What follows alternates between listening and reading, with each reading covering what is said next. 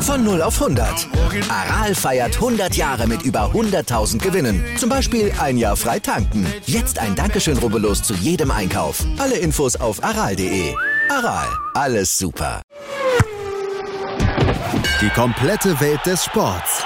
Wann und wo du willst. Schräglage. Der Talk zur Motorrad-WM. Mit Andreas Thies und den Experten von motorsporttotal.com auf meinsportpodcast.de. Am 6. März startet die neue MotoGP-Saison. 21 Rennen umfasst die Saison 2022 und am Ende wissen wir, wer der Nachfolger von Fabio Quartararo ist. Oder ob er es selber ist. Herzlich willkommen zum ersten Podcast 2022 zur neuen Saison von Schräglage hier auf meinsportpodcast.de. Auch in diesem Jahr wollen wir euch nach den Rennen immer versorgen mit den Informationen und mit den Zusammenfassungen vom Rennen. Wir, das bin ich, Andreas Thies und die Kollegen von motorsporttotal.com, unserem Kooperationspartner in Personam von auf der einen Seite Juliane Ziegengeist. Hallo Juliane. Hallo. Und auf der anderen Seite Gerald Dierenberg. Hallo Gerald. Hallo, Servus. Juliane, wir hatten jetzt eine relativ normale Pause. Die Pandemie ist zwar immer noch da, aber wir haben letztes Jahr ein, ein relativ normales Saisonende erlebt. Wir erleben dieses Jahr einen relativ normalen Saisonanfang. Wie groß ist die Vorfreude? Ja, natürlich sehr groß. Der Winter war gefühlt wieder sehr lang, auch wenn man nach der Saison ja immer dazu neigt, erstmal zu sagen, ach, ist gut, wenn jetzt Pause ist, da kann man den Kopf frei kriegen, mal ein bisschen zur Ruhe kommen. Aber dann stellt sich auch relativ schnell immer das Gefühl ein, ach, es könnte jetzt eigentlich auch wieder losgehen. Und deswegen ist es gut und schön, dass die ersten Testfahrten stattgefunden haben und wir einen Vorgeschmack darauf bekommen haben, wie die Bikes sind, wie die Teams und Fahrer aufgestellt sind und dass es jetzt tatsächlich nicht mehr lange dauert, bis der Startschuss in Katar fällt, da steigt natürlich die Vorfreude, ganz klar. Ja, Gerald, ähm, du äh, machst hauptberuflich dann ja auch äh, den MotoGP-Sport. Äh, hast du den MotoGP, die MotoGP schon ein bisschen vermisst während dieser Offseason oder konntest du genug Nachrichten rausziehen? Ja, ich glaube, Nachrichten hatten wir genug auf unserer Webseite, auch in der, in der Winterpause. Aber es ist auch natürlich mal gut, einen, einen Monat mal äh, richtig Pause zu haben, weil mehr als eineinhalb Monate Pause waren es dann im Endeffekt eh nicht. Und interessant war jetzt natürlich, wir hatten äh, quasi den Engine Freeze, äh, der jetzt verlängert wurde durch die Pandemie von 2020 auf 2021 auch.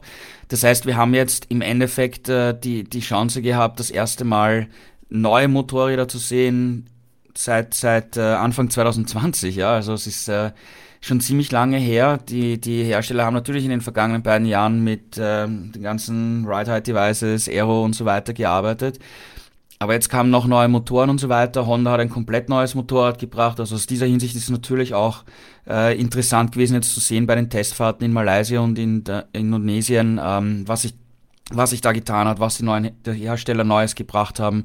Also es war jetzt schon gut, dass wieder wieder losgeht, ja, und man eben wie gesagt neue neue Geschichten hat und neue Dinge sieht von den von den Herstellern. Am Wochenende gab es die letzten Tests in Indonesien und wir wollen auf die Tests zurückschauen, wie sie für das einzelne für die einzelnen Hersteller und die einzelnen Teams abgelaufen sind und wir wollen natürlich auch auf die neue Saison vorausschauen, weil am 6. März geht es los und es ist nicht mehr lange. Und es lohnt sich jetzt schon mal einen Blick vorauszuwerfen, weil jetzt passiert von Indonesien, von den Tests bis Katar passiert nicht mehr viel.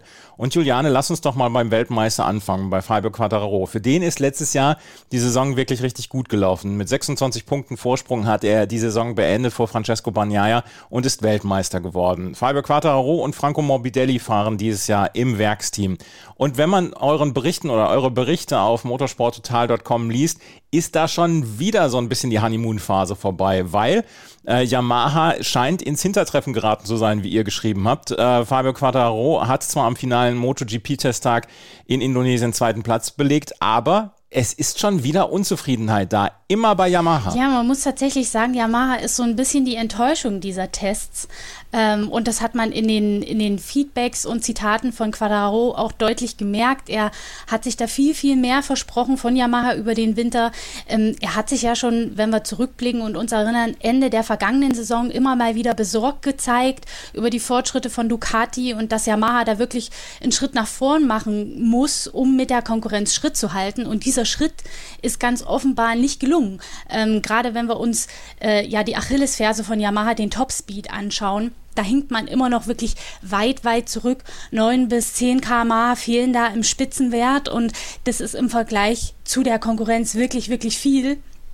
Und das wird dann Yamaha eben auch auf Strecken, gerade wie Sepang, wo es sehr lange Geraden gibt, fehlen. Bei der Armada an Ducatis, die wir auch in diesem Jahr haben. Yamaha tut sich ja traditionell aufgrund dieses Topspeed-Nachteils schwer beim Überholen und im Verkehr. Und insofern ähm, ja, sind die Sorgenfalten bei Quattararo groß. Er ist zwar, wie du sagtest, dann am letzten Testtag auf Platz 2 gefahren, aber das kann nicht wirklich darüber hinwegtäuschen, dass er eben sagt, die Maschine fühlt sich nicht viel anders an als im Vorjahr.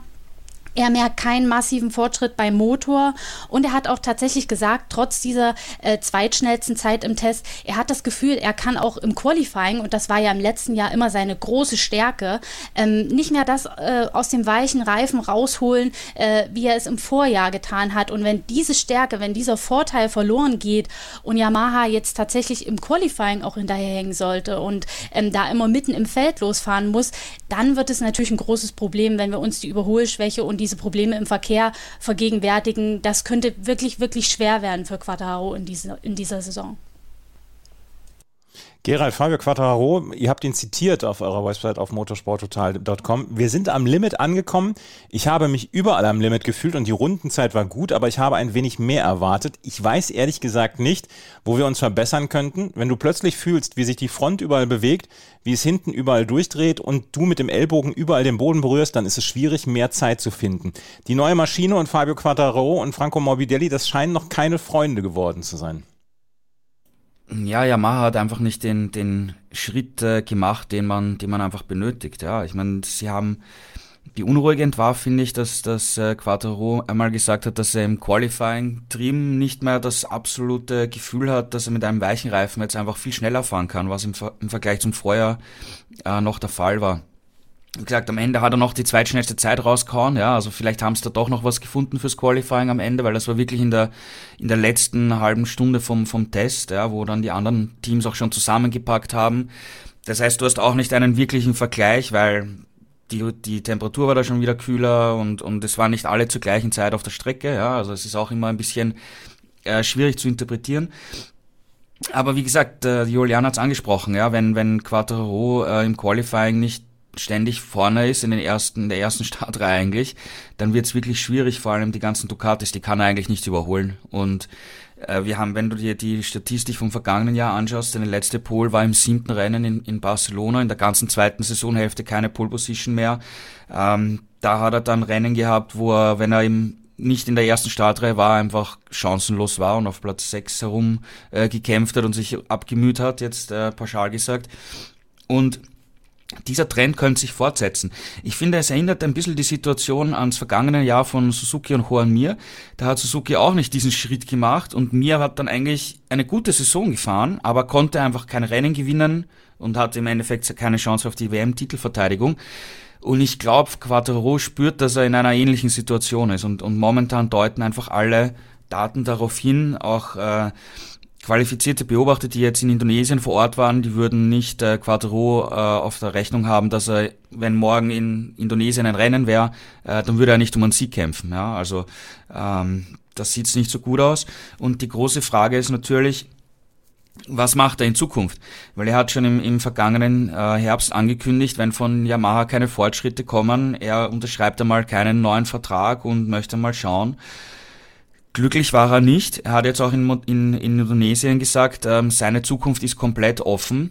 Nur die Frage ist, wo könnte er hinwechseln, weil eigentlich die, die anderen Teams mit ihren Fahrern zufrieden sind und eigentlich kein Interesse haben, äh, jemanden neuen zu verpflichten und auch Quattro äh, zu verpflichten. Es besteht eigentlich momentan von keinem Hersteller ein Interesse dran, weil man ja auch nicht weiß, dass er ist mit der Yamaha super schnell, aber die verlangt natürlich einen speziellen Fahrstil, wie wäre er mit einer Honda oder einer Ducati unterwegs. Ne? Und dieses, dieses Risiko wollen eigentlich die, die anderen Hersteller eigentlich gar nicht eingehen und ihn verpflichten. Das heißt, er ist da eigentlich auch perspektivisch gesehen irgendwie unter Anführungszeichen gefangen bei Yamaha, äh, wobei ich mir ziemlich sicher bin, wenn Yamaha ihm eine Vertragsverlängerung anbieten wird, was in den kommenden Wochen passieren wird, ähm, da auch einige Dollar, Dollar bzw. Euro äh, mehr draufstehen werden auf dem, auf dem Zettel und dann wird er das wahrscheinlich auch annehmen. Aber schauen wir mal. Es, ist, es sind jetzt noch knapp drei Wochen und äh, die Maschinen gehen jetzt von Indonesien nach Katar. Wir haben es am Anfang gesagt, Juliane, was gibt es denn überhaupt noch zu tun, damit ähm, Yamaha und damit Franco Morbidelli, der ja auch unzufrieden ist, und Fabio Quattararo, wir sprechen ja nicht hier über einen vielleicht beleidigsten Star oder so, sondern das gesamte Team ist unzufrieden. Was kann, können die überhaupt denn noch machen bis Katar? Tatsächlich nicht wirklich viel. Also Quadraro hat es ja selber gesagt, so ähm, wirklich den großen Fortschritt bis zu Katar sieht er da nicht. Es gibt jetzt keine neuen Teile, die man noch irgendwie ins Spiel bringen würde. Damit würde ja dann auch in Katar keiner fahren, ähm, bevor er die nicht irgendwie eingehend getestet hat. Und insofern wird das, was jetzt eben an Daten, an Feedback der Fahrer vorhanden ist, ähm, ausgewertet oder ist schon ausgewertet worden. Und äh, da fließen vielleicht noch ein paar Feinheiten dann in ja, äh, das Grundkonzept ein, aber große Veränderungen Veränderungen können dann nicht mehr stattfinden. Am Donnerstag vor dem Rennwochenende wird alles durch den technischen Direktor Danny Aldridge homologiert und dann ist es eigentlich fix. Es geht sicherlich dann ähm, auch nochmal darum, für welches Aero-Paket entscheidet man sich. Äh, man hat da ja durchaus unterschiedliche Varianten getestet. Ähm, welches lässt man homologieren, aber das ähm, wird jetzt bei Yamaha wahrscheinlich nicht den großen Unterschied machen und insofern sind die Sorgenfalten, die man da hat, dann durchaus schon berechtigt, weil da sind tatsächlich jetzt für den Saisonstart keine großen Sprünge zu erwarten. Man wird dann gewiss über die Saison hinweg mit der Erfahrung der ersten Rennen in der Feinabstimmung Änderungen vornehmen können. Man hat ja auch erlaubte Updates innerhalb der Saison, die dann kommen können. Aber bis dahin kann man eben auch schon so weit ins Hintertreffen gekommen sein, dass der Kampf um den Titel beispielsweise schon in weite Ferne gerückt ist. Also ähm, wer da nicht von Anfang an seine Hausaufgaben gemacht hat, äh, ja, der ist tatsächlich dann auf dem falschen Fuß aufgestanden und wird relativ schnell ähm, ja, wichtige Punkte schon am Anfang der Saison verlieren. Und das ist natürlich für Quadraro, der, ne, der den Titel verteidigen will, ähm, eine große Enttäuschung. Und deswegen versteht man auch, dass er schon jetzt sagt, naja, wenn das so weitergeht, dann muss ich mir über meine Zukunft bei Yamaha ernsthaft Gedanken machen. Homologiert einmal gerade kurz äh, zum Verständnis ist, das, das Bike wird abgenommen von, von der Rennleitung quasi. Genau, genau. Die mhm. Motoren ja. werden ja dann auch verblombt ähm, und man hat dann eben eine Standard-Aerodynamik äh, und eine äh, zweite Aerodynamik, die man im Verlauf der Saison nutzen darf. Ähm, und alle anderen Teile, die sind dann eben erstmal ja, beiseite gelegt und man hat dann innerhalb der Saison nochmal die Gelegenheit, ein Update zu bringen. Aber für den Anfang ist dann erstmal alles ja, abgenommen und muss so verwendet werden, wie es abgenommen wurde. Gerald, was erwartest du von Yamaha? Was erwartest du vom Werksteam von Fabio Quattararo und Franco Morbidelli für die neue Saison? Weil diese Tests waren schwierig und sie sind so ein bisschen erstmal die großen Unbekannten, hat man das Gefühl. Ja, also ich glaube, dass er schon immer wieder im, im Training und im Qualifying gute Rundenzeiten zeigen wird können. Ähm, vor allem Quattraro. Ähm, Morbidelli ist noch, der ist noch nicht ganz auf dem, auf dem Level, um, um ganz vorne mit zu sein, wobei da auch nur wenige Zehntel fehlen, also die kann er durchaus finden. Aber ich würde jetzt nicht unbedingt damit äh, rechnen, dass sie, dass sie jetzt äh, reihenweise Rennen gewinnen. Also ich, wie ich vorhin gesagt habe, ich würde eher erwarten, dass es so ähnlich laufen könnte, wie es vergangenes Jahr bei, bei mir und Suzuki war, dass sie immer wieder halt vorne mitmischen, aber es halt das letzte Quäntchen fehlt, um wirklich ähm, fast jedes Wochenende um den Sieg zu kämpfen. Also ich glaube, da, da fehlt doch das äh, letzte Stückchen, vor allem je länger die Saison dauert, glaube ich, dass das Yamaha Probleme bekommen wird. Ja, also dass sie am Anfang vielleicht doch noch eher Chancen haben, ein, zwei Rennen zu gewinnen oder vielleicht am, am Podium zu sein. Aber dann, je, je länger die Saison dauert, je besser äh, Ducati und, und vor allem Honda, das, das, das neue Motorrad ähm, weiterentwickeln und, und in den Griff bekommen, desto schwieriger wird es für Yamaha werden, glaube ich. Mhm. Also Yamaha im Moment erstmal mit einem schwierigen Start ins Jahr 2022. Hat das vielleicht, ähm, Juliane, eine Frage noch zu Yamaha, hat das letztes Jahr, dieser Erfolg von Fabio Quattararo, vielleicht dann auch die Schwierigkeiten so ein bisschen übertüncht, die das Team insgesamt hatte? Weil wenn man sich die Gesamtwertung letztes Jahr anschaut, dann sucht man ja nach Fabio Quattararo lange, bis man jemanden findet, der dann äh, unter den ersten zehn ist. Maverick Vinales hatte äh, am Ende Platz 10, aber der ist dann irgendwann auf die Aprilia umgestiegen. Ansonsten hatten wir Yamaha erst im Hinterfeld. Ja, das stimmt schon. Es ist so ein bisschen das Marc Marquez-Phänomen bei Honda, mhm. wenn man den Vergleich ziehen mag. Die haben ja auch lange ähm, auf Marc Marquez gesetzt. Der hat alles in Grund und Boden gefahren und als er dann verletzt war, ging mit den anderen Fahrern nicht mehr viel. Und äh, ja, bei Quattaro ist es ähnlich. Der konnte halt eben die Schwächen der Yamaha mit seinem Fahrstil sehr gut übertünchen, sag ich mal. Das haben ja auch alle anderen Yamaha-Fahrer gesagt, gerade Andrea Dovizioso, der ja in der Saison neu dazugekommen ist, der hat gemeint, also Quattaro kann Yamaha so fahren wie kein anderer von uns. Er, er quetscht das Maximum aus ihr heraus und ähm, das wird er sicherlich auch in Zukunft versuchen. Aber die Frage ist halt, wie viel Risiko muss er gehen, um zum Beispiel, wenn er nicht immer von der Pole startet, dann äh, die anderen im Zweifelsfall äh, Ducati, äh, Honda zu überholen. Das ist dann eben auch immer mit einem äh, höheren Risiko verbunden verbunden, wenn das Motorrad es eigentlich gar nicht hergibt. Und ja, da muss man dann eben abwägen. Wenn er jetzt schon sagt, wir sind eigentlich am Limit angekommen, dann ist das natürlich ein Warnsignal. Ähm, und da hat Yamaha so ein bisschen, ja, die, die Entwicklung verschlafen, muss man tatsächlich sagen. Ich weiß nicht, ob es daran liegt, dass man sich tatsächlich auf Quadraro ausgeruht hat oder ob man einfach nicht mehr findet. Aber man sieht ja bei den anderen Herstellern, beispielsweise Suzuki, es funktioniert. Man kann da Fortschritte machen. Also sie haben aus der Erfahrung der Vergangenheit gelernt. Und jetzt scheint Yamaha in diesem ja, äh, Kreislauf des wir treten es auf der Stelle zu sein. Und ja, wir werden sehen müssen, ob man da in der Saison irgendwie herausfindet. Auf jeden Fall etwas, was es zu beobachten gilt. Wir kommen nachher dann auch noch auf ja, das frühere Petronas-Team, auf Andrea Dovizioso und Darren Binder zum Beispiel zu sprechen. Lasst uns über das Team sprechen, was letztes Jahr den zweiten Platz belegt hat. Das war nämlich die Ducati. Francesco Bagnaia ist Zweiter geworden. Der hat vor allen Dingen die letzten beiden Rennen gewonnen und ist ja, ähm, wäre die Saison vielleicht noch ein oder zwei Rennen länger gewesen, dann hätte er vielleicht Fabio Quadraro noch abfangen können.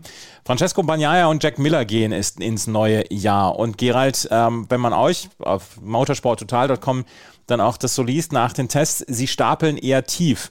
Ähm, die Zeit war zu knapp. Was war da los bei Ducati?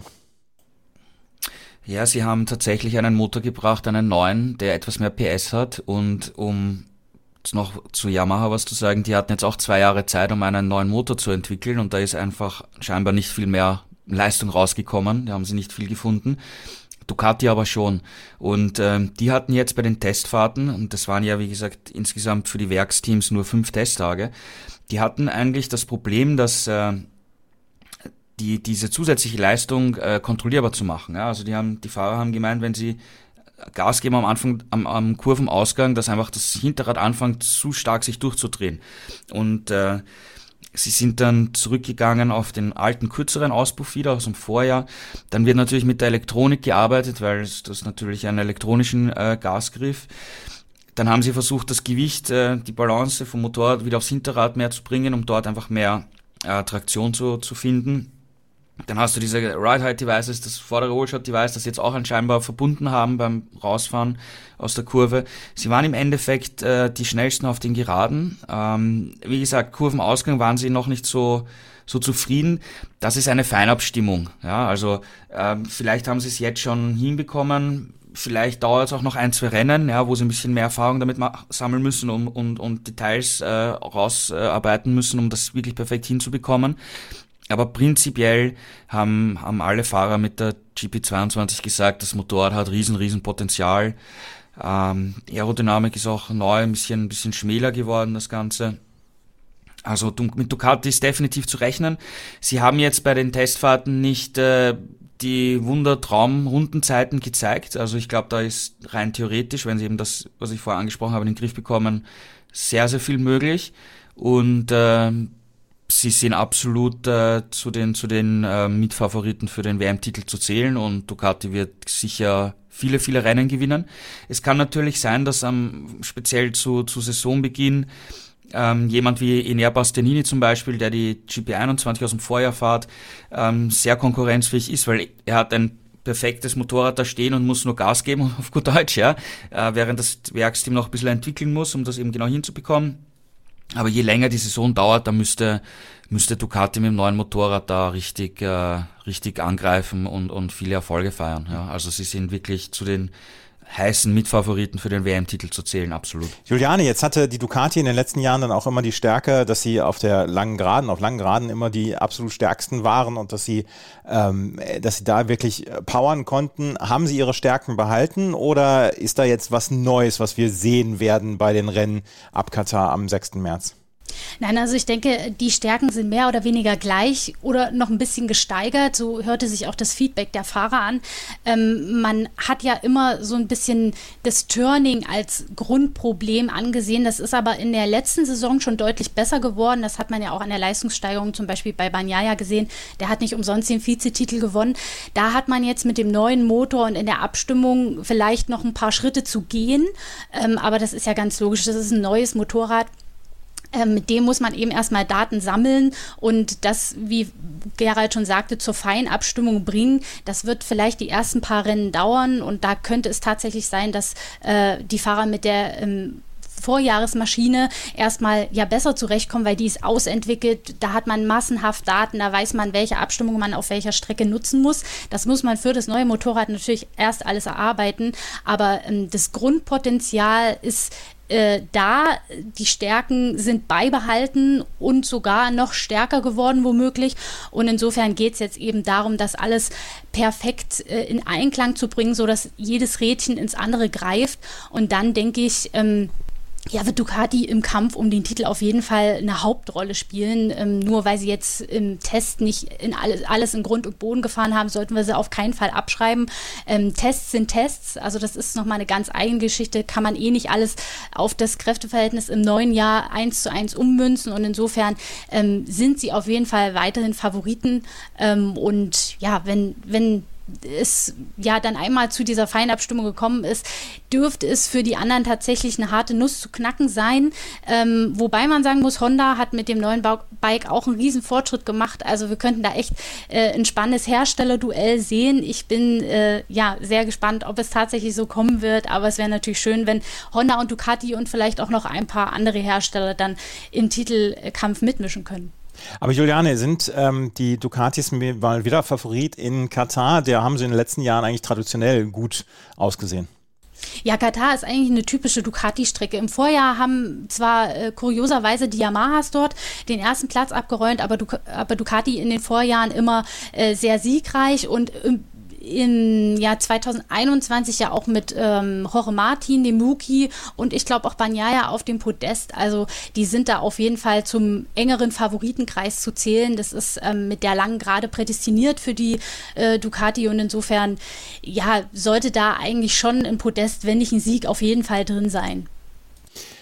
Die Ducati auf jeden Fall macht erstmal einen guten Eindruck, auch wenn Francesco Bagnaia ein bisschen äh, den auf die Bremse drückt, eher als Jack Miller, der viel, viel Spaß hatte bei den Testtagen. Wieder live von Ihrem Toyota-Partner mit diesem Leasing-Auftakt. Der neue Toyota Jahreshybrid. Ab 179 Euro im Monat. Ohne Anzahlung. Seine Sicherheitsassistenten laufen mit. Und ja, ab ins Netz mit voller Konnektivität. Auch am Start die Toyota Team Deutschland Sondermodelle. Ohne Anzahlung geht's in die nächste Runde. Jetzt los sprinten zu Ihrem Toyota-Partner.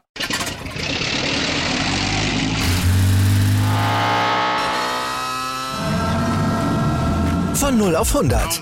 Aral feiert 100 Jahre mit über 100.000 Gewinnen. Zum Beispiel ein Jahr frei tanken. Jetzt ein Dankeschön, rubbellos zu jedem Einkauf. Alle Infos auf aral.de. Aral, alles super. Kommen wir zur Honda. Da haben Marc Marquez und Paul Espargaro auch getestet und Gerald nach zwei schwierigen Jahren, die die Honda in den letzten Jahren hatte, auch wegen der und vor allen Dingen wegen der Verletzung von Marc Marquez, scheint da jetzt im Moment so ein bisschen eitel Sonnenschein zu sein. Die Tests verliefen anscheinend sehr, sehr gut. Ja, Honda hat ein, ein komplett neues Motorrad gebaut. Also das ist mit dem, mit dem alten Vorgängermodell eigentlich überhaupt nicht mehr zu vergleichen. Es ist ein komplett neues Konzept und es sind auch diese ganzen neuen Systeme, die wir in den vergangenen Jahren äh, gesehen haben, eben mit, mit der Aerodynamik, mit äh, Rear Height Device, Whole System und so.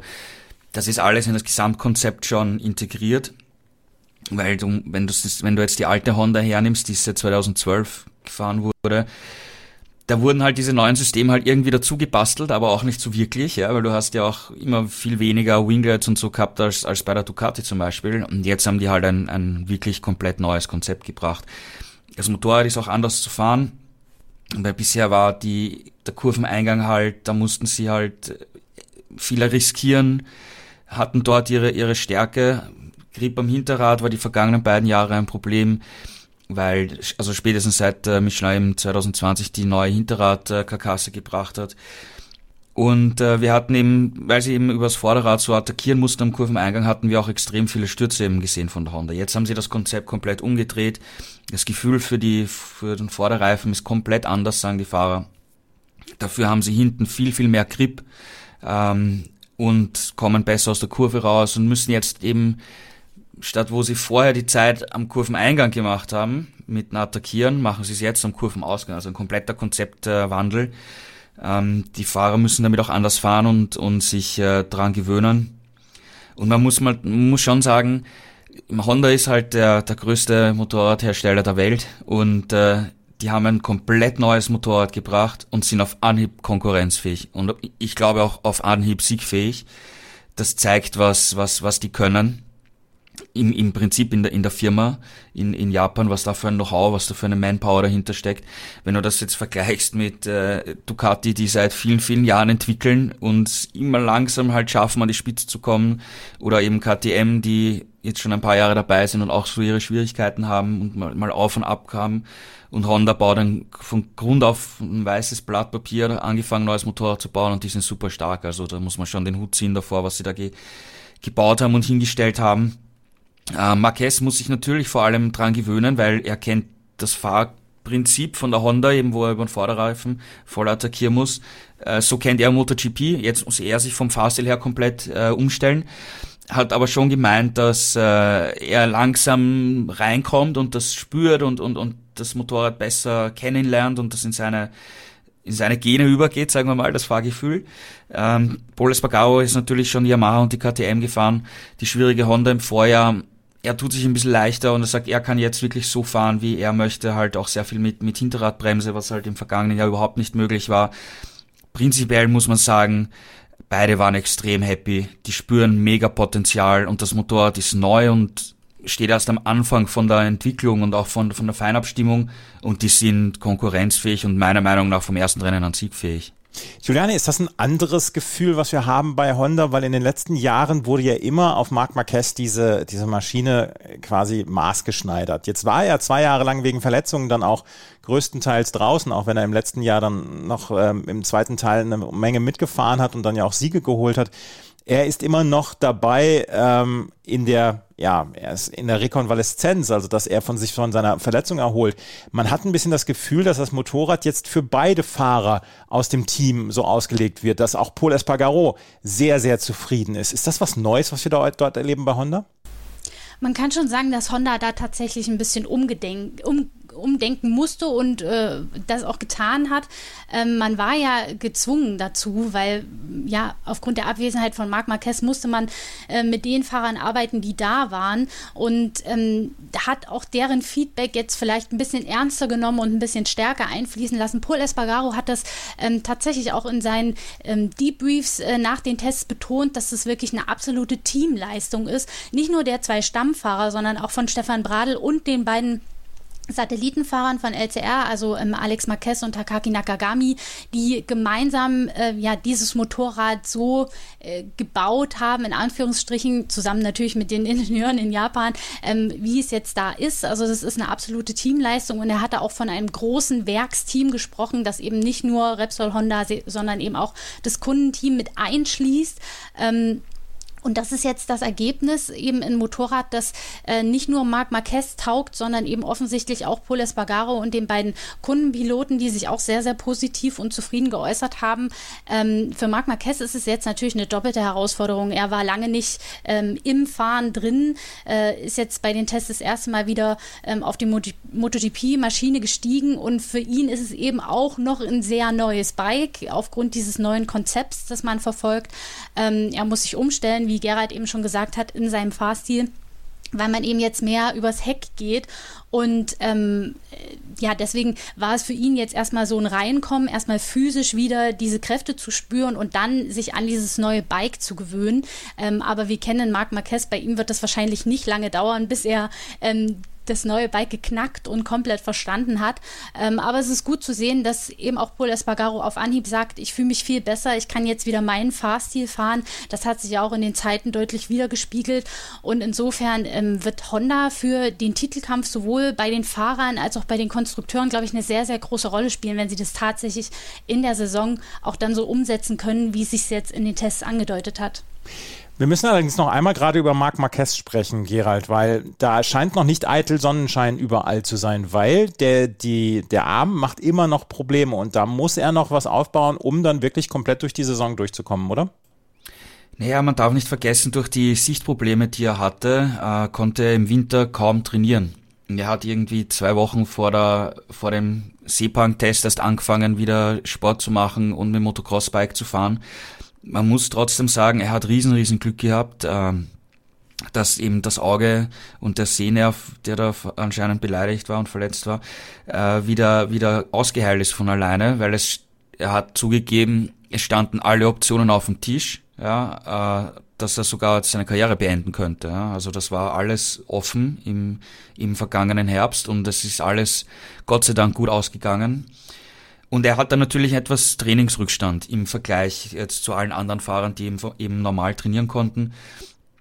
Man darf aber auch nicht vergessen, es waren jetzt insgesamt fünf Testtage im, in, in Sepang und dann in, in Malaysia, in Indonesien. Und da ist es extrem heiß, extrem hohe Luftfeuchtigkeit. Das sind eigentlich die beiden anstrengendsten Strecken aufgrund der Wetterbedingungen und klimatischen Bedingungen, die es überhaupt gibt. Noch dazu wird hier einfach jeden Tag extrem viel, viel gefahren, viel mehr als einen, an einem normalen Rennwochenende. Und dass er es dann mit seinem Trainingsrückstand spürt, ist, ist glaube ich, nachvollziehbar. Er hat es aber trotzdem mit Pausen äh, gut, äh, gut überstanden alles. Hat gesagt am Ende, okay, ich bin jetzt keine Qualifying-Simulation mehr gefahren, weil du da halt extrem viel Kraft brauchst. Wofür auch, ja, ist jetzt nicht das Allerwichtigste, was er da tun musste. Und ich glaube, wenn wir jetzt dann zu einem normalen Rennwochenende kommen, wo er unterm Anführungszeichen gar nicht so viel Fahrzeit ist, ja, weil die freien Trainings sind ja relativ kurz, ähm, dann wird er, wird er, glaube ich, körperlich keine großen Probleme haben. Und er meinte, er fühlt sich, also zu Beginn der Testfahrten hat er gemeint, er fühlt sich ungefähr so wie im Winter 2018, 2019, äh, wo er ja eine, eine Schulteroperation gehabt hat, wo ihm oft das, äh, die Schulter aus dem Gelenk äh, rausgesprungen ist und da auch lange nicht trainieren konnte. Und im Endeffekt war 2019 einer seiner besten Jahre, ja, mhm. wo er äh, fast alles dominiert hat. Ähm, also ich würde das jetzt nicht, ich würde jetzt nicht äh, die körperlichen äh, Schwierigkeiten oder den Trainingsrückstand als, als wirklich entscheidendes großes Problem sehen. Ja, also wenn, wenn die Saison jetzt dann rein anfängt, und man in einen normalen Rhythmus kommt, dann glaube ich, dass er da auch relativ äh, bald auf einem normalen Level ist und ich glaube auch in den Rennen wird man das jetzt nicht wirklich merken, äh, dass er jetzt irgendwie vielleicht zu schwach ist. Und wie gesagt, die Honda ist jetzt anders, anders auch zu fahren. Ähm, ob ihm das jetzt wirklich entgegenkommt ein bisschen, dass der Arm vielleicht ein bisschen weniger belastet wird, das kann, kann man eigentlich nicht sagen. Ja, da hat er eigentlich nicht wirklich was dazu, dazu gemeint bei den Tests. Aber er war insgesamt happy, ja, trotzdem mit, mit dem Potenzial vom Motorrad. Also die Honda, ähm, Eitel Sonnenschein, es gibt noch ein paar Sachen zu tun, aber im Moment hat man das Gefühl, äh, da ist ein Team dabei, was in der neuen Saison auf jeden Fall angreifen wird und vielleicht erleben wir Marc Marquez dann am Ende der Saison wieder als Weltmeister. Überraschen würde es vielleicht zu diesem Zeitpunkt noch nicht. Kommen wir zu einem und zu einem Team, das vorletzte Saison Weltmeister geworden ist, nämlich die Suzuki mit Juan Mir und Alex Rins. Ähm, Juan Mir musste auf Crewmitglieder verzichten, vor allen Dingen auf Techniker. Juliane, wie haben sich die Tests in, ähm, in Indonesien ausgewirkt, nachdem Suzuki nicht das komplette Team zur Verfügung stand, wegen Corona? Es war natürlich für Joan Mir ein Handicap äh, in Indonesien, ja, nicht seine ganze Crew zur Verfügung zu haben. Und dann kam auch noch eine Magenverstimmung dazu. Deswegen konnte er am letzten Testtag nicht wirklich viel ähm, machen. Das ist natürlich ja bei so einer limitierten Anzahl an Testtagen bitter, aber ich denke, Suzuki ist insgesamt trotzdem gut aufgestellt. Das Feedback der Fahrer hat sich sehr vielversprechend angehört. Man hat da anders als Yamaha beispielsweise beim äh, Motor tatsächlich offensichtlich Fortschritte machen können, also ein paar PS mehr gefunden. Ähm, hinkt beim Topspeed also nicht mehr so weit hinterher. Man hat verschiedene Chassis-Varianten getestet, hat sich vor allem ähm, da eben auch auf das Thema mehr Traktion am Kurvenausgang konzentriert und Wheelie-Kontrolle, ähm, auch mit äh, verschiedenen Aero-Paketen ähm, und scheint da tatsächlich Fortschritte gemacht zu haben. Sie waren auch äh, bei beiden Tests relativ gut dabei im Klassement. Ähm, also die Zeichen stehen da anders als im Vor Vorjahr, wo wir ja jetzt wie bei Yamaha damals bei Suzuki gesagt haben, naja, die treten so ein bisschen auf der Stelle, da ist kein großer Entwicklungssprung zu sehen. Diesmal ist es äh, tatsächlich ein bisschen anders. Also man hat Fortschritte gemacht ähm, und ist da, glaube ich, was ähm, ja das Kämpfen um Podestplätze und Siege angeht, jetzt doch ein bisschen zuversichtlicher, nachdem man ja die letzte Saison unter den eigenen Erwartungen abgeschlossen hat. Ähm, und es wird auf jeden Fall interessant sein zu sehen, wie sich das über die Saison entwickelt, weil ähm, beide Fahrerverträge, sowohl der von Joan Mir als auch der von Alex Rins, enden ja Ende des Jahres. Beide haben gesagt, die Tür zu anderen Teams steht offen und sie werden es eben davon abhängig machen, wie die ersten Rennen mit Suzuki laufen. Und insofern, ja, wird es in vielerlei Hinsicht eine spannende Geschichte, wie Suzuki da im Kampf mit Ducati, im Kampf mit Honda mitspielen kann. Äh, und und was sich daraus für die Fahrer ergibt, dann an eventuellen Teamwechseln oder ob sie doch bleiben. Joan Mir und Alex Rins. Joan Mir hatte letztes Jahr eine gute Saison, ist Dritter am Ende geworden. 208 Punkte, er war schon ein bisschen weit weg von der Musik, 78 Punkte hinter Fabio Quadraro. Für Alex Rins war es allerdings wirklich eine gebrauchte Saison letztes Jahr, Gerald. Ähm, wie hat sich Alex Rins bei diesen Tests gefühlt und ähm, was traust du ihm zu dann jetzt auch für die neue Saison? Also seine, seine schlechte Saison lag ja auch daran, dass er einfach oft gestürzt ist, wo er in, mhm. in einer guten Position war. Ob er das abgestellt hat, da müssen wir abwarten, ja. Aber insgesamt war er, war er guter Dinge. Ähm, ja, schauen wir mal, ja, ob wieder irgendwelche unter Anführungszeichen blöden Fehler im, im, im Rennen passieren oder nicht. Das, das, das können wir natürlich nicht prognostizieren. Was ich noch bei Suzuki ergänzen möchte, ist, ähm, ich, ich sehe auch, dass sie im Vergleich jetzt zu Yamaha haben sie einfach den Schritt gemacht, der, der notwendig war. Und sie haben vor allem äh, im Qualifying-Trim einen, einen Fortschritt gemacht. Also die konnten beide Fahrer wirklich äh, auf den Punkt gebracht, eine, eine gute Rundenzeit äh, fahren. Und äh, wir wissen, dass wie wichtig das Qualifying für Suzuki ist, vor allem auch. Äh, und wenn sie regelmäßig es schaffen, in den ersten beiden Startreihen zu stehen, dann haben sie auch Chancen im Rennen, äh, um, um das Podium und um den Sieg zu kämpfen, weil die, die, die Rennpace, die, die eigentlich beide gezeigt haben, die war schon gut. Ja, also in der reinen Theorie, wenn die nicht hinter vier, fünf Ducatis stecken bleiben und nicht überholen können, sondern wirklich vorne in der Spitzengruppe mitfahren von Anfang an, dann sind die Siegkandidaten. Ja, wie viele Rennen sie wirklich gewinnen können oder ob sie wirklich dann am Endeffekt eine Chance haben, um den WM-Titel zu kämpfen, ist, ist sehr, sehr schwer zu sagen. Aber ich bin momentan schon der Meinung, dass das Suzuki jemand ist, der in den ersten Rennen in der Spitzengruppe mitfahrt und ums Podium mitkämpfen kann. Glaube ich schon. Wir haben vorhin schon darüber gesprochen, dass Ducati ja traditionell in Katar sehr, sehr gut aussieht. Vor allen Dingen, weil sie auch ihren Topspeed-Vorteil dann ausnutzen können. Juliane, jetzt scheint das, wenn man euren Berichten, ähm, wenn man eure Berichte liest auf motorsporttotal.com, jetzt scheint auch Suzuki bei diesem Topspeed Fortschritte gemacht zu haben. Können wir da einen Zweikampf zwischen Ducati und Suzuki erleben, was die, was den Topspeed angeht? Ja, so im Zweikampf mit Ducati ist es natürlich immer schwer. Also wir haben äh, diese Situation in der vergangenen Saison zuhauf erlebt, dass man ähm, ja es vielleicht geschafft hat, die Ducatis irgendwie auszubremsen, aber sie dann aus den Kurven heraus äh, auf den Geraden immer wieder vorbeigezogen sind. Ähm, ich weiß nicht, ob man da tatsächlich beim Topspeed den Fortschritt äh, gemacht hat, äh, um dem entgegenzuwirken. Also man, ja, man hat mehr PS, man hat mehr Spitzenleistung, aber ob es gegen die Ducatis dann im Ernstfall auf so einer langen Geraden wie beispielsweise in äh, Katar reichen wird, das bleibt abzuwarten. Aber ähm, man ist auf jeden Fall besser aufgestellt und ich denke im Zweifelsfall, ja, man wird sehen müssen, wie sich das Turning-Verhalten der Ducati ähm, auf ja etwas winkligeren Strecken in diesem Jahr ähm, darstellen wird. Da hat Suzuki auf jeden Fall eine Chance. Die sind einfach im Handling mit eins der besten Motorräder und insofern wird es sicherlich auch streckenabhängig dann sein. Aber ich traue Suzuki auf jeden Fall deutlich mehr zu als im vergangenen Jahr, auch im Kampf gegen die Ducatis auf bestimmten Strecken. Also ich denke, da sind sie nicht komplett chancenlos.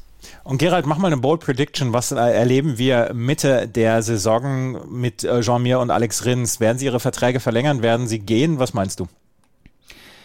Also Alex Rins glaube ich, dass er, wenn er jetzt ähm, die Fehler, die er im vergangenen Jahr gemacht hat, ausmerzt und, und die Ergebnisse ins Ziel bringt, glaube ich, wieder bleiben. Wenn er wieder reinweise stürzt, dann könnte sein Platz wackeln und, und Suzuki vielleicht ein neues Talent aus der, aus der Moto 2 holen.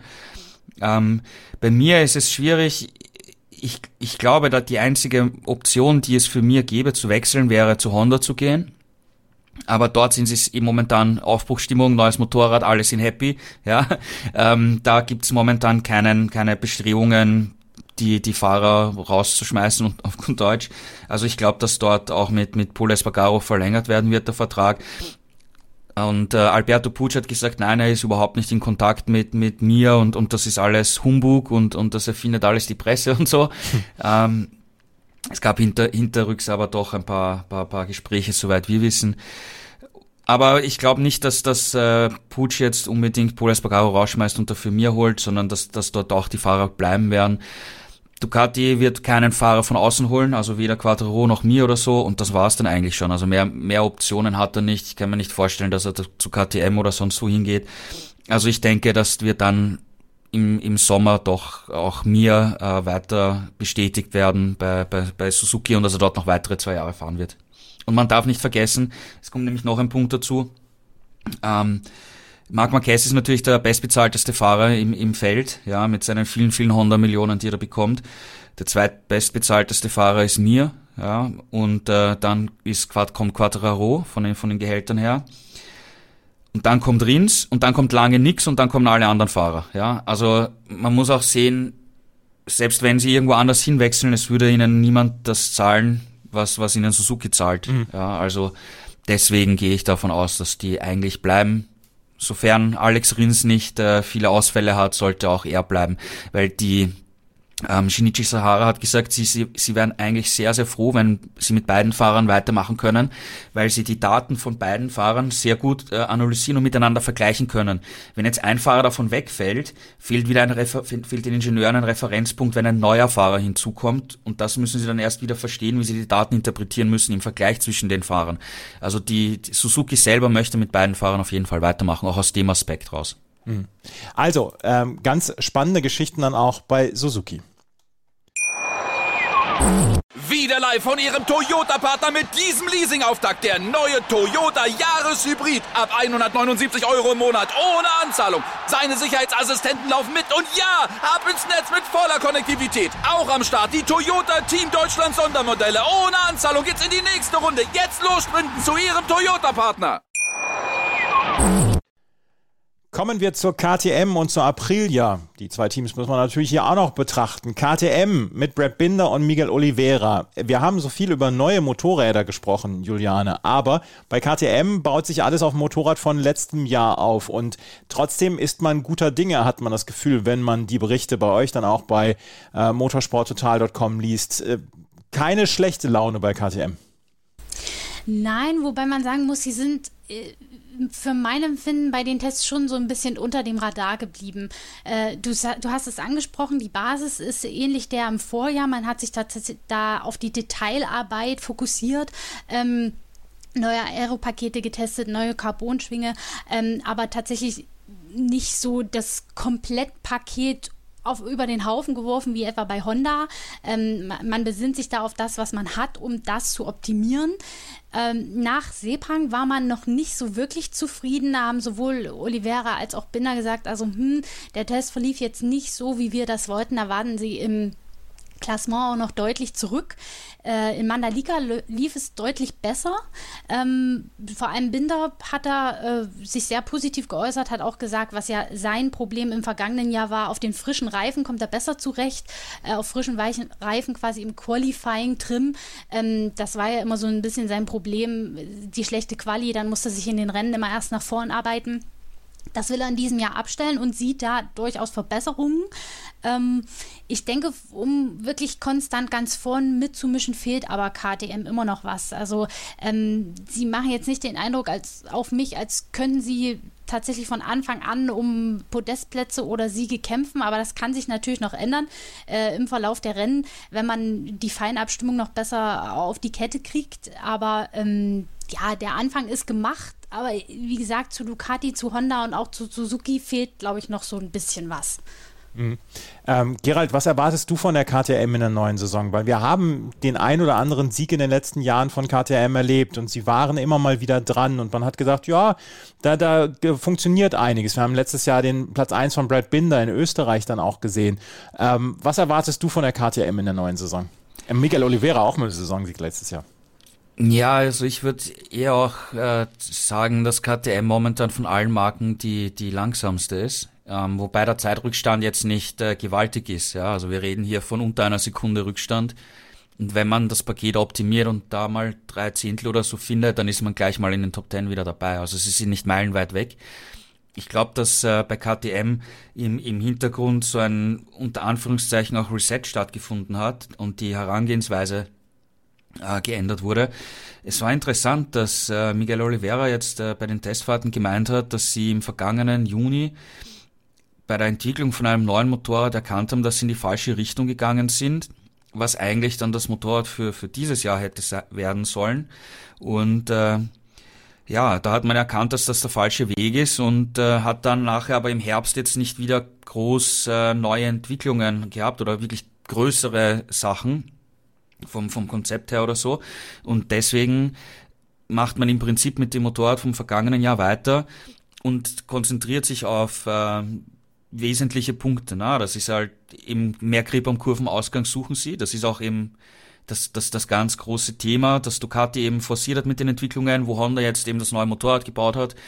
Sie, sie haben äh, KTM hat neue Aerodynamik gebracht, komplett neue Verkleidung, äh, neue Hinterradschwinge. Und sie versuchen halt einfach ein, das Gesamtpaket so zu optimieren mit den vorhandenen Sachen und mit kleinen neuen Entwicklungen, um äh, schneller zu werden. Ja, also es ist nicht so wie in der Vergangenheit, wo 100.000 verschiedene Entwicklungen aufs Motorrad montiert wurden und dann wurde halt mal geschaut, na, was funktioniert oder was funktioniert mhm. nicht, sondern man versucht wirklich das bestehende Paket zu optimieren. Gleichzeitig hast du aber im Hintergrund äh, zum Beispiel mit äh, Technikdirektor Fabiano Sterlacchini, den sie von Ducati abgeworben haben, ähm, einen neuen Mann, der die, die, die kompletten Technikabteilungen jetzt koordiniert und besser koordinieren soll. Und Daher hofft man sich langfristig perspektivisch ähm, viel, ja. Also ich kann mir, ich kann mir durchaus vorstellen, dass das KTM da im Hintergrund an einem äh, neuen Motorrad dann baut, das vielleicht ähnlich wie die Honda etwas ganz was anderes ist, das weiß ich nicht, das ist jetzt nur eine, eine Vermutung von mir. Aber selbst wenn sich hier eben mit dieser neuen Herangehensweise und Technikstruktur im Hintergrund, die in Österreich in, in Munderfing im Motorsportzentrum passiert, was entwickeln und was Neues auf die Beine stellen, dann dauert das. Ja, also das ist dann eher perspektivisch gesehen im Herbst und für nächstes Jahr erst, ja. Ob sie jetzt in diesem Jahr mit dem bestehenden äh, Material, was sie haben, jetzt, wie sie, wie sie in die Saison gehen, ähm, groß was gewinnen werden, ist, ist äh, eher, eher zu, zu bezweifeln. Ja? Ich meine, es kann immer regnen und Binder fährt mit Slicks, ja, aber äh, das ist passiert ja natürlich nicht jeden Tag. Ähm, ja, KTM ist schwierig und, und ich glaube, sie, sie sind gerade an so einem Punkt und machen einen Reset und ste stellen sich neu auf, so wie es Honda äh, gemacht hat, ja, seit, seit Marquez eben lange verletzt war und da im Hintergrund auch viele Weichen neu gestellt haben. Ich glaube, KTM ist am Beginn von einem ähnlichen Prozess. Aber das ist von außen momentan ein bisschen schwierig zu beurteilen und da müssen wir einfach abwarten, ja, was da kommt. Also müssen wir auf gute Ergebnisse von KTM warten, wenn die anderen patzen. Oder habe ich das falsch verstanden? Also ich habe ich hab nicht das Gefühl, dass KTM aus eigener Kraft in der Spitzengruppe mitfahren wird. Mhm. Ja, wir werden sehen, was KTM in der neuen Saison macht. Ähm, die Aprilia, die war im letzten Jahr und in den letzten Jahren immer so ein bisschen das One-Man-Team von Aleix Espargaro. Der hat immer mal wieder gute Ergebnisse gehabt, war immer so unter den Top Ten, konnte immer äh, Achtungsergebnisse bringen. Und dann kam im letzten Jahr, Mitte letzten Jahres, dann Maverick Vinales dazu. Juliane, die Aprilia, ist das jetzt ein Zweimann-Team? Ist das jetzt ein Team, was auf beiden Positionen gut besetzt ist, was auf beiden Positionen dann auch in der neuen Saison für gute Ergebnisse sorgen kann? Oder wie empfindest du die Saison oder vor der Saison 2022 das Team Aprilia? Also man muss schon sagen, Aleix Espargaro ist und bleibt die Speerspitze bei Aprilia. Ähm, das hat er auch in den Tests gezeigt. Maverick Vinales war zwar in Sepang auch vorne mit dabei, aber er sagt selber, er braucht einfach noch Zeit, um das Motorrad wirklich zu verstehen und ein eigenes Gefühl äh, für das Bike zu entwickeln, eins zu eins mit ihm zu werden. Ähm, man muss ja auch ernst ernsterweise sagen, er hat im vergangenen Jahr nur fünf Rennwochenenden ähm, mit dem neuen Team bestritten. Er ist immer noch neu auf dem Motorrad und gerade jetzt mit der Weiterentwicklung äh, für dieses Jahr ist es ja nochmal ein anderes Motorrad als, als im Vorjahr. Insofern ist es für ihn schwerer, da ans Limit zu gehen und das Limit zu finden. Da muss er sich erst noch eingrooven. Ähm, das muss Aleix Espargaro nicht. Er kennt die Aprilia auf, aus dem FF, hat sie mitentwickelt und hat das auch in den Tests eindrucksvoll bewiesen, dass er da äh, von Anfang an vorne mitspielen kann. Im vergangenen Jahr hat man ja schon große Fortschritte gemacht. Aleix Espargaro ist in jedem Rennen, in dem er die Zielflagge gesehen hat, in die Punkte gefahren, hat mehrere Top-6-Platzierungen erreicht, war einmal auf dem Podium, hätte sich natürlich gerne mehr Podestplätze gewünscht, aber vielleicht klappt es ja damit in diesem Jahr, denn man hat da mit dem Bike, was man jetzt in die Saison weiterentwickelt hat, äh, nochmal einen Fortschritt gemacht, nochmal ein bisschen mehr Topleistung generiert. Alej Espargaro hat vor allem das Kurvenverhalten gelobt, auch wenn er gerade in Sepang vor allem mit Shattering Probleme hatte, aber das hat sich dann wohl auch strecken, streckenabhängig in Mandalika nicht so schlimm geäußert. Ähm, er war also insgesamt sehr zufrieden und ich glaube, ähm, mit ihm ist tatsächlich im Kampf um die Podestplätze etwas mehr zu rechnen als noch im vergangenen Jahr. Also die Aprilia hat auf jeden Fall auf Anhieb einen sehr guten Eindruck gemacht und wie gesagt, Aleix Espargaro war ja auch in beiden Tests im Spitzenfeld dabei. Klar sind es immer Tests und er sagt es auch selber, wir müssen abwarten, wie die ersten Rennwochenenden verlaufen, wie wir dann tatsächlich auch im Verkehr im Vergleich mit den anderen Herstellern und Teams zurechtkommen. Aber der Anfang sieht auf jeden Fall schon mal gut aus. Gerald, im, ähm, in der Vorbereitung auf diesen Podcast habe ich das Wort Chattering gelernt. Es gibt äh, viele Hörerinnen und Hörer, die nicht ganz so, die sich für den Sport genauso interessieren wie ich, ähm, aber auch nicht so ganz so involviert sind in dem ganzen Technik, in der ganzen Technik. Was ist Chattering und was ist das Problem bei der Aprilia? Also das äh, Problem ist in äh, Sepang aufgetreten, in Malaysia, äh, in Indonesien, in Mandalika jetzt nicht. Und zwar, wenn, wenn du in der, in der Kurve, in der Schräglage ähm, fährst, dann, dann beginnt einfach das, das, vor allem das Vorderrad voll zu, zu stempeln und zu vibrieren. Ja? Das heißt, du bist, du, du liegst in voller Schräglage und das, und das Motorrad fängt an voll zum Vibrieren unter dir. Ja? Mhm. Stell dir das vor, du, du, du fährst mit dem Fahrrad und fährst eine Kurve und plötzlich in der Kurve fängt das Fahrrad unter dir voll zum Vibrieren an. Das ist Chattering, ja. Kann, kannst du es dir vorstellen? Ja, ich kann es mir vorstellen. Okay. Und das ist natürlich, das ist natürlich äh, unangenehm und schlecht, na, weil das halt, du hast extreme Vibrationen im Fahrwerk und und das ist natürlich überhaupt nicht ideal. Und wenn dann noch dazu, also wenn das das, das Motorrad oder das, das Fahrwerk das dann von alleine macht und du hast dann aber noch Bodenwellen und das Ganze trifft eine Bodenwelle, kannst du halt gleich relativ schnell stürzen. Ja. Also das ist etwas, das man natürlich versucht zu, zu vermeiden. Ähm, man muss aber sagen, äh, auf der einen Seite, Aprilia hat ein, ein neues Chassis gebaut, das ist auch ein bisschen schmäler ähm, als Alu-Chassis.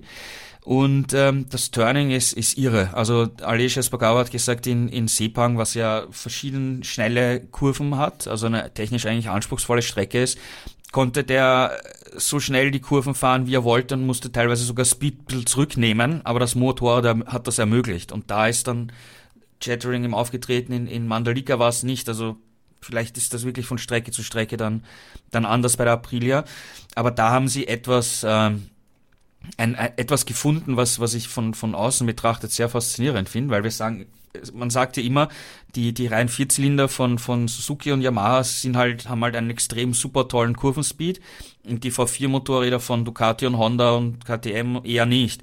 Jetzt hat aber Aprilia einen V4 Motor und hat aber trotzdem ein, ein, ein Chassis anscheinend gebaut oder ein, eine Komplettabstimmung vom Motorrad gefunden, wo du ähnlichen Kurvenspeed fahren kannst wie mit dem Reihenmotor. Also das, da haben die echt äh, scheinbar etwas entwickelt, was, was, was ziemlich, ziemlich faszinierend ist, ja, weil du einfach plötzlich Stärken von beiden Welten irgendwie verbunden hast, ne? Mhm. Wie das, wie das in, in den Rennen dann wirklich ist, ob das das richtige Konzept ist, müssen wir abwarten, aber das Potenzial von den Rundenzeiten, die sie zeigen, das ist schon, das ist schon da. Ja, also ich würde Aprilia schon auf der Rechnung haben, dass die mehrere Podestplätze in diesem Jahr holen und vielleicht auch den ersten Sieg. Ich würde das nicht ausschließen. Aha, you heard it here first. Gerald Dirnberg prognostiziert den ersten ähm, Saisonsieg für Aprilia in diesem Jahr. Ähm, Aleix Espargaro ist aber trotzdem noch ein bisschen weiter als Maverick Vinales, oder? Ja, der ist natürlich ein bisschen weiter, weil er das Motorrad kennt. Äh, Vinales äh, kommt immer besser zurecht, aber er sagt, er kann, er kann, er spürt immer noch nicht ganz das, das Limit. Mhm. er hat äh, zugegeben, dass, dass, dass er gedacht hat, die Umstellung auf, auf das Motorrad, eben mit dem, mit dem V4-Motor, äh, würde ihm einfacher fallen, aber es dauert doch viel länger, sich dran zu gewöhnen, weil du einfach komplett andere Linien fahren musst, als er es aus seiner MotoGP-Zeit von Suzuki und Yamaha kennt. Das fällt ihm noch schwer und vor allem ähm, Rennpace ist okay, sagt er. Ähm, da hat er schon ganz gutes Vertrauen und das passt. Aber wenn es jetzt auf eine schnelle Runde geht, da fehlt es ihm noch ein bisschen das absolute Limit äh, äh, zu finden und zu spüren. Ja, das ist aber auch nur eine, eine Erfahrungssache und wir haben jetzt eine Saison mit, mit um, im Kalender stehen 21 Rennen. Also wenn man ihm jetzt weiterhin Zeit gibt, ich glaube, das wird schon kommen. Ja, und dass er Talent hat und dass er Rennen gewinnen, hat, gewinnen kann, wissen wir. Jetzt schauen wir mal. Ja, also ich glaube auch von ihm wird was kommen in diesem Jahr. Wir werden es sehen. Die Aprilia macht auf jeden Fall erstmal einen richtig guten Eindruck. Julian, wir haben jetzt erstmal über die Werksteams gesprochen. Wir müssen allerdings auch sagen, dass wir drei neue Kundenteams in der neuen Saison begrüßen dürfen. Das VR46 Racing Team, Grisini, äh, das Grisini Racing und äh, das RNF MotoGP Racing. Was für Teams sind das und welche Motorrad, Motorräder stecken dahinter? Also ähm, fangen wir mal bei RNF Yamaha an. Das ist ja quasi der Nachfolger vom Petronas Yamaha Team. Ähm, das äh, hat sich ja vom Hauptsponsor Petronas trennen müssen und heißt jetzt eben RNF Yamaha.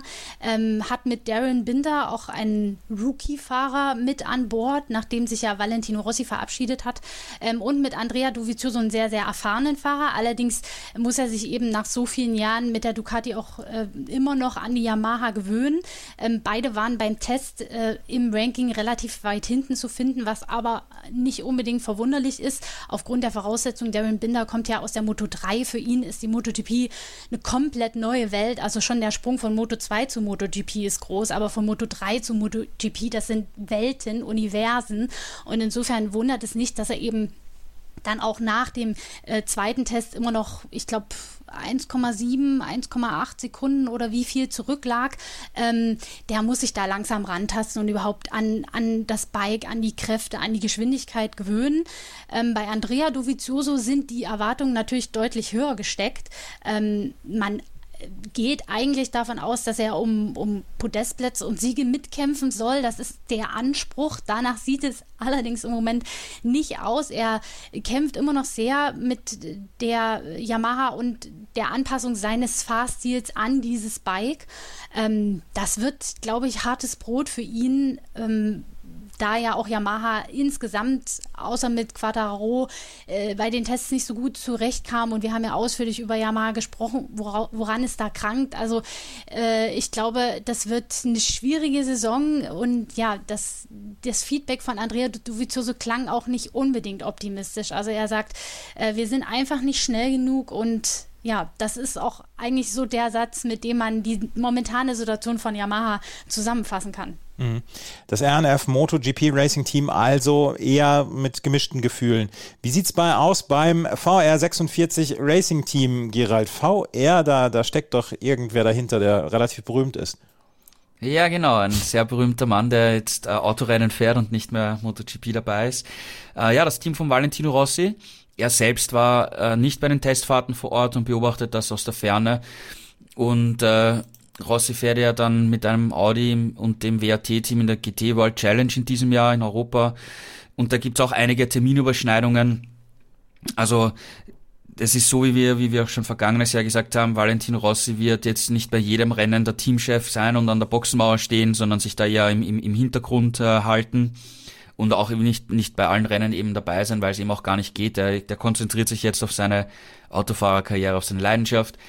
Dadurch, äh, Vater ist, wird er jetzt auch, oder ist er schon geworden, ich weiß jetzt gar nicht, äh, da hat, hält er sich jetzt auch natürlich zurück, sein Privatleben mit seiner Freundin. Und äh, ja, der hat jetzt andere Themen im Leben, denen er sich widmet und da ist die MotoGP, glaube ich, ein bisschen zweitrangiger oder drittrangiger geworden. Was natürlich nach so vielen Jahren auch, auch richtig und verständlich ist. Aber mit seinem Team ist, ist, ist Rossi, der Name Rossi natürlich immer noch dabei. Und äh, mit Luca Marini, der steht jetzt vor seiner zweiten Saison und äh, Marini hat das exakt gleiche Motorrad wie das äh, Ducati Werksteam und äh, Pramac Team zur Verfügung, also die GP22. Äh, Top-Material. Er war auch äh, wirklich nicht schlecht unterwegs bei den Testfahrten. Er, hat, er ist mit, mit 1,80 einer der größten Fahrer im, im Feld und hat auch gemeint, dass er sehr, sehr viel an der Ergonomie und der Sitzposition äh, gearbeitet hat. Und er hat im, im Scherz gemeint, er verlangt da viel mehr Details, als, als Jorge Lorenzo früher gefragt hat und er hofft, dass ihn Ducati deswegen nicht hasst. Ja. Ähm, alte Geschichte halt, na, mit, mit, mit dem Tank und so weiter, den er Lorenzo damals perfektioniert hat. Aber Marini ist, ist äh, recht gut aufgestellt. Wie gesagt, von der Körpergröße hat er natürlich ein, ein Handicap gegenüber den kleinen Fahrern wie, wie Bagnaia oder, oder Jorge Martin zum Beispiel. Und ich bin aber trotzdem gespannt, was er, was er zeigen kann, weil das Talent, glaube ich, hat er schon. Und jetzt, jetzt muss er es dann einfach in diesem Jahr umsetzen. Und äh, Marco Bezzecchi als Teamkollege, der kommt aus der Moto 2, ist einer der Rookies. Der fährt äh, das Motorrad vom vergangenen Jahr, äh, die Ducati, ähm, und ist im Prinzip ein Lernjahr. Er war aber echt äh, gut unterwegs, finde ich. Also äh, Bezzecchi ist, glaube ich, definitiv einer der Kandidaten für den Titel Rookie, Rookie des Jahres. Das VR46 Racing Team, also eine ganz spannende Geschichte. Und dann haben wir noch das Cresini Racing mit Inea Bastianini und Fabio Di Gianantonio. Ähm, Juliane, stell uns das Team nochmal vor. Gresini ist ja ein Name, der schon äh, lange in der MotoGP verankert ist, aber eher in Verbindung mit Aprilia. Ähm, die haben ja quasi das ja, Werksteam von Aprilia gestellt ähm, und Aprilia ist dieses Jahr ein eigenständiges offizielles Werksteam und Cresini fungiert als Kundenteam von Ducati, hat also den Hersteller gewechselt, ähm, hat mit Fabio Di Gianantonio auch einen Rookie an Bord und mit Enea Bastianini ähm, einen ehemaligen Rookie, der jetzt in sein zweites MotoGP-Jahr geht. Und der hat ja auf der ähm, 2019er Ducati, die er im vergangenen Jahr gefahren ist, schon äh, einigen Eindruck hinterlassen, ist damit aufs Podest gefahren, hat wirklich ähm, gezeigt, wozu er imstande ist in seinem ersten Rookie-Jahr. Und insofern erwarte ich ähm, mit der letztjährigen Ducati, die er in diesem Jahr fährt und die ja mit Francesco Bagnaia, haben wir gesehen, wirklich ein sehr konkurrenzfähiges Motorrad ist, da erwarte ich schon einiges von ihm. Und das hat er auch in den Tests jetzt gezeigt. Ich glaube, ähm, in Sepang war er äh, Spitzenreiter, genau.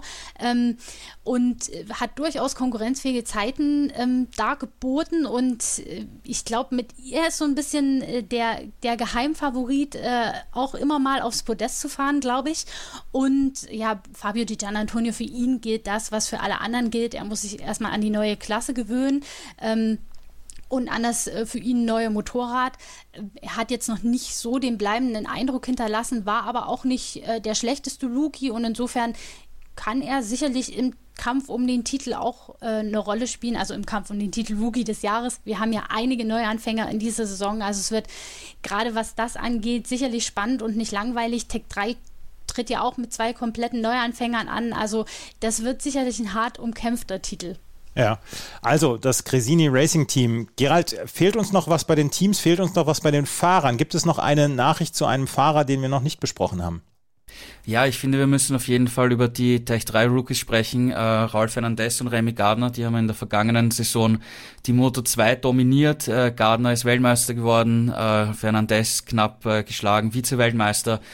KTM hat sich hier zwei Top-Talente äh, unter Vertrag, die man jetzt einfach befördern musste. Das war einfach der logische Schritt, dass beide in die, in die MotoGP gehen, ins unter Anführungszeichen Junior-Team.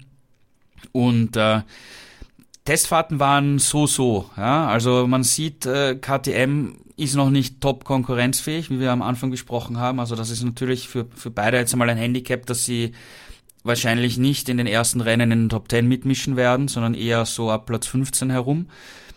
Dann äh, äh, Remy Gardner hat sich äh, im Mitte Januar beim Motocross-Training ist er gestürzt und hat sich ein Handgelenk verletzt, musste sogar operiert werden und hat jetzt die die ganzen Testfahrten über eigentlich Schmerzen gehabt. Äh, wir haben es angesprochen, auch, auch bei Marquez, dass es äh, Malaysia und Indonesien einfach körperlich extrem anstrengend sind, äh, körperlich, physisch, prinzipiell von, von der, vom Klima her und so. Also der hatte hier wirklich äh, Probleme und Schmerzen. Jetzt hat er eben Pause bis zum ersten Rennen, kann seinem Handgelenk Ruhe geben und da muss man einfach abwarten, äh, wie lang es dauert, dass, dass, dass er da wieder perfekt äh, das, die, das Handgelenk belasten kann. Deswegen waren seine Rundenzeiten jetzt auch nicht äh, berühmt, muss man mal ehrlich sagen, hat auch selber zugegeben. Er hat gesagt, es geht aber jetzt für ihn gar nicht um, um die, um die Top-Zeiten, sondern eben ans Motorrad gewöhnen, Elektronik gewöhnen, Setup gewöhnen und äh, sich einfach an die, an die Königsklasse einzustellen. Rolf Fernandez hat teilweise ein bisschen bessere Rundenzeiten gezeigt, hatte aber am vorletzten Tag äh, im, in äh, Mandalika einen Crash bei rund 200 km/h. Das war sein erster heftiger Sturz mit MotoGP-Bike. Hat sich auch den Kopf angeschlagen dabei. War nicht wirklich verletzt, wurde untersucht auch, hat dann für, für den Sonntag, für den abschließenden Tag wieder die Freigabe bekommen. Er ist aber nach sieben Runden gestürzt und er hat gemeint, wenn er 300 fährt, fühlt sich das an wie 600 kmh und er kann überhaupt nicht einschätzen, wann er bremsen soll und das ist alles nicht äh, sicher. Dann haben ihn die Ärzte noch einmal gecheckt und da ist eine, eine Gehirnerschütterung dabei rausgekommen und hat dann natürlich überhaupt nicht mehr fahren dürfen. Da kann man jetzt auch nur gute Besserung wünschen für die, für die kommenden Wochen bis, zu, bis zum ersten Rennen. Und dann schauen wir mal. Ich, ich glaube, äh, es sind beides Fahrer, die in der MotoGP eine Rolle spielen können in der Zukunft. Vor allem Fernandez wird extrem viel zugetraut, dass er in Spanien wird schon gesprochen, das ist der neue Marc Marquez, der irgendwann mit KTM vielleicht Weltmeister wird. Aber das ist noch alles viel zu weit weg und, und jetzt muss man den Rookies einfach Zeit geben und äh, beobachten, wie sie sich entwickeln. Und das wird garantiert, glaube ich, interessant werden äh, die, die Entwicklung von beiden zu sehen, vor allem dann eben auch im Vergleich zu einem Marco Bezzecchi, den wir vorher angesprochen haben, aber auch ein Fabio Di Gian Antonio, der auch so ein bisschen immer unter dem Radar ist bei, bei Grissini, wo man relativ wenig über ihn spricht oder hört. Und äh, insgesamt haben wir da echt, äh, glaube ich, ein paar Fahrer jetzt dabei, die Rookies sind, die lange in der in der MotoGP auch bleiben können und äh, in Zukunft da wirklich eine Rolle spielen könnten. Ja, also es kann wird interessant zu beobachten. Wir stehen also hoffentlich vor einer wirklich sehr, sehr spannenden Saison und äh, wir müssen mal abwarten, wie die ersten Rennen dann laufen, ob wir schnell einen Favoriten sehen, der sich herausarbeitet oder welche Teams Probleme haben und welche Teams dann gut aus den Startlöchern kommen. Aber Juliane, wenn wir auf den Kalender schauen, dann sehen wir, einen sehr vollen Kalender. 21 Rennen, ich habe es am Anfang der äh, Sendung gesagt, äh, werden wir vor uns haben. Wir erleben einen ja möglichst normalen Kalender und wir können sagen, es gibt zwei neue Rennen und es kehren einige Rennen zurück. Erstmal gerade über die neuen Rennen Finnland und Indonesien gibt es in der neuen Saison neu, oder? Genau, Mandalika ist äh, gleich das zweite Rennen äh, der neuen Saison am 20. März. Da hat man ja jetzt einen ersten Vorgeschmack durch den Test bekommen. Allerdings muss man sagen, die Strecke war noch sehr, sehr dreckig. Also ähm, da hatten die Fahrer gerade an den ersten beiden Tagen schon so ihre Probleme mit den Vorortbedingungen, äh, haben den Kurs und das Layout der Strecke aber durchaus gelobt. Ähm, und Finnland, du hast es angesprochen, findet dann, da muss ich gerade mal schauen, am 10. Juli statt.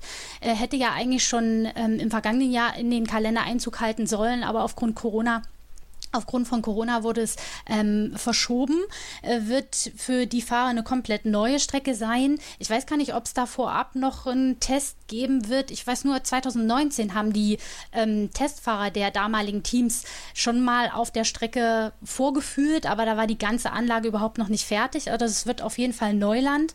Und dann haben wir eben einen pickepacke vollen Kalender mit 21 Rennen und den ganzen Überseerennen, die eben in der vergangenen Saison gefehlt haben. Da waren wir nur in Katar Katar und in Austin außerhalb von Europa unterwegs, hatten auch wieder ein, zwei Doppelrennen. Es ist schon wieder so lange her, man kann sich gar nicht mehr richtig erinnern, aber es wird, so sie denn so stattfindet, eine, ich sag mal, normale, vollständige Saison eben auch mit den ganzen Über Überseerennen und ähm, Rennen außerhalb Europas, mit denen es ja auch losgeht, Katar, Indonesien, Argentinien, USA. Das erste Rennen in Europa wird dann Portugal sein und dann kommt Spanien, Frankreich und dann werden wir, glaube ich, auch so langsam wirklich ein komplettes Bild vom Kräfteverhältnis sehen.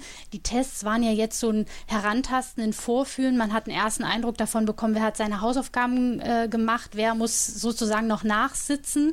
Ähm, bis sich da so ein wirklich klares Bild ergibt, werden wir die ersten paar Rennen abwarten müssen. Aber wir haben ja schon gesagt, Honda, Ducati, auch Suzuki, ähm, die sind gut aufgestellt und gut dabei. Und ja, es wird auf jeden Fall eine anstrengende Saison für alle auch so mit der Reiserei, dem ganzen Jetlag, da muss man sich erstmal wieder eingrooven nach diesen Corona-Saisons, wenn man so sagen will. Also kein leichter Tobak, auch für die Teams nicht mit 21 Rennen, wirklich ein sehr, sehr langer und voller Kalender. Aber die sind alle sehr professionell und die Fahrer sind Top-Athleten. Also ich habe keinen Zweifel, dass sie das alles gut über die Runden bringen werden. Gerald, wer wird Weltmeister? Ich glaube Marc Marquez mit Honda. Juliane, wer wird Weltmeister? Oh, ich habe mich schon letztes Jahr in die Nesseln gesetzt, indem ich Miller gesagt habe. Aber ähm, äh, wir werden auf jeden Fall einen neuen Weltmeister haben und ich denke, er wird auf einer Honda oder einer Ducati sitzen. Das werden wir sehen und wir werden euch durch die komplette Saison begleiten, dann nicht nur bei motorsporttotal.com, das kennt ihr und das sollte dann natürlich auch in euren Bookmark sein, sondern auch hier bei Schräglage auf meinsportpodcast.de. Wir werden alle 21 Rennen dann am Montag nach dem Rennen immer ausführlich bilanzieren und dann auch nochmal zusammenfassen. Das war's mit unserer, naja, Vorschau und Rückschau auf die Tests von Mandalika. Ähm, wir hoffen, das hat euch gefallen. Wenn es euch gefällt, dann freuen wir uns über Bewertungen und Rezensionen auf iTunes und auf Spotify. Und ansonsten können wir nur sagen, uns allen viel Spaß in der neuen Saison. Ab dem 6.3. geht es los und ab dem 7.3. gibt es dann Schräglage. Vielen Dank fürs Zuhören. Bis zum nächsten Mal. Auf Wiederhören. Wieder live von Ihrem Toyota-Partner mit diesem Leasing-Auftakt. Der neue Toyota Jahreshybrid. Ab 179 Euro im Monat. Ohne Anzahlung. Seine Sicherheitsassistenten laufen mit. Und ja, ab ins Netz mit voller Konnektivität. Auch am Start die Toyota Team Deutschland Sondermodelle. Ohne Anzahlung geht's in die nächste Runde. Jetzt los zu Ihrem Toyota-Partner.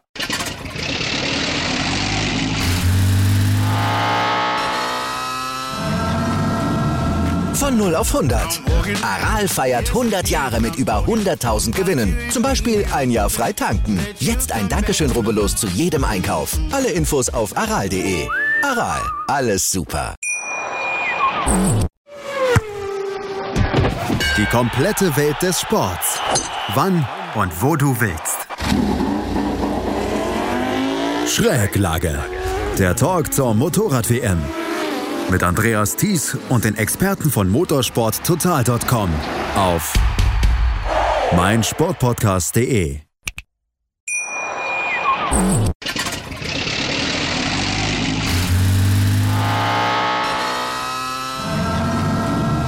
Von 0 auf 100. Aral feiert 100 Jahre mit über 100.000 Gewinnen. Zum Beispiel ein Jahr frei tanken. Jetzt ein Dankeschön, rubbellos zu jedem Einkauf. Alle Infos auf aral.de. Aral, alles super. Wie viele Kaffees waren es heute schon? Kaffee spielt im Leben vieler eine sehr große Rolle. Und das nicht nur zu Hause oder im Café, sondern auch am Arbeitsplatz. Dafür gibt es Lavazza Professional. Kaffee am Arbeitsplatz, der genauso lecker schmeckt wie in eurem Lieblingscafé. Die perfekte Kaffeelösung für jede Art von Unternehmen. Klein, mittel, groß. Ihr habt auf jeden Fall einen Kaffee, der schmeckt. Die richtige Motivation für eure Arbeitstage. Alle Infos zu Lavazza Professional findet ihr auf lavazzapro.de mit allen Kaffeelösungen für euer Büro. Ich habe mich natürlich schockverliebt, weil die war wirklich ganz, ganz klein. So begann die Mensch-Hund-Beziehung zwischen Christina und Tierschutzhund Frieda. Und wie es danach, nach dem ersten Moment der Verliebtheit, so weiterging und welche Klippen es danach zu umschiffen galt, das hört ihr in der neuen Ausgabe von Iswas Dog, dem Podcast für harmonische Mensch-Hund-Beziehungen. Iswas Dog? Mit Malte Asmus. Überall, wo es Podcasts gibt.